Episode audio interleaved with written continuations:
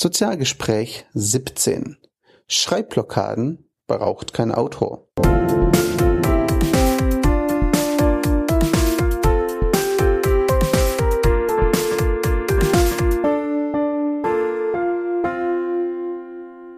Hallo zusammen, hier ist Christian von sozial-per.net.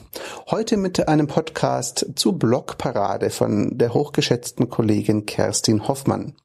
In der Blogparade geht es um Schreibblockaden, genau gesagt darum, was man auch dagegen tun kann und welche Erfahrungen man damit gemacht hat. Da ich ja doch relativ viel schreibe und auch öffentlich publiziere, dachte ich mir, das Thema spricht mich an und ich habe daher die Einladung sehr, sehr gerne angenommen. Schreibblockaden kannte ich mal zu Beginn, als ich für die Karrierebibel angefangen habe zu schreiben. Da gab es durchaus Tage, wo ich weder Themen gefunden habe noch einen richtigen Zugang zu dem Thema. Diese Zeiten sind doch ziemlich vorbei. Inzwischen muss ich ehrlich sagen, sind Schreibblockaden für mich fast ein Fremdwort geworden. Also ich hatte schon ewig keine mehr.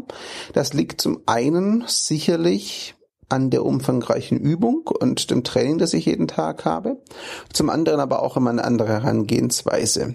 Inzwischen, wenn ich merke, ein Text oder ein Thema erschließt sich mir nicht direkt, dann setze ich mich nicht dran und versuche es zwingend jetzt hinzubekommen. Nee, dann gönne ich mir die Auszeit, ähm, nehme eine Pause, entweder meditiere ich oder ich gehe raus in die Natur oder ich treibe Sport oder beschäftige mich mit einem ganz anderen Thema und kehre dann zurück zum Text.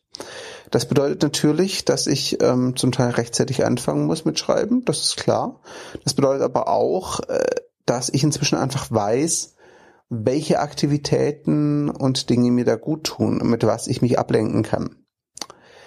Meine Erfahrungen sind also, Schreibblockaden lassen sich vermeiden und lassen sich auch wirklich dauerhaft in den Griff bekommen wenn ihr es richtig macht. Richtig, das nehme ich jetzt meine Erfahrung als Grundlage logischerweise, bedeutet für mich die fünf wichtigsten Regeln, um Schreibblockaden zu vermeiden. Nummer eins, sucht euch Thema, Themen oder ein Thema, je nachdem, für das ihr wirklich brennt und bei dem ihr mit Leidenschaft dabei seid, das euch also wirklich interessiert. Wenn euch ein Thema nicht interessiert, sind Schreibblockaden aus meiner Sicht fast vorprogrammiert. Tipp Nummer zwei, Versucht es nicht zu erzwingen. Nehmt euch die Zeit, plant es so, dass ihr im Zweifel auch mal eine Pause einlegen könnt und den Text nicht jetzt sofort fertig machen müsst. Tipp Nummer drei. Sucht nach Aktivitäten, bei denen ihr wirklich abschalten könnt, bei denen ihr wirklich den Kopf frei bekommen könnt und kreativ werdet wieder. Aktivitäten, bei denen ihr auch erfahrungsgemäß viel Inspiration finden könnt. Tipp Nummer vier: Schreibt einfach. Jochen May hat es im ersten Artikel, der der Blogparade vorausging, auch schon mal geschrieben. Einfach schreiben. Eine, Blog eine Schreibblockade lässt sich oft umgehen oder beheben, überwinden, wenn ihr schreibt. Nicht zu dem Thema unbedingt, aber schreiben. Dieser Prozess, Worte zu Papier oder auf den Bildschirm zu bringen, löst ganz, ganz viel aus. Und Nummer fünf, setzt euch nicht unter Erwartungsdruck. Natürlich gibt's ein Thema für euch und ihr habt ein gewisses Ziel, was der Text nachher tun soll. Aber bitte hängt euch nicht einer festen Struktur auf, die ihr schon im Kopf habt. Lasst dem Text die Freiheit, sich zu entwickeln. Das klingt immer ein bisschen blöd, weiß ich, aber genau das ist es. Gebt euch selbst und dem Text die Möglichkeit, sich zu entwickeln, ja, mehr zu werden als das, was ihr vielleicht schon im Kopf habt, gebt ihm die Chance zu wachsen.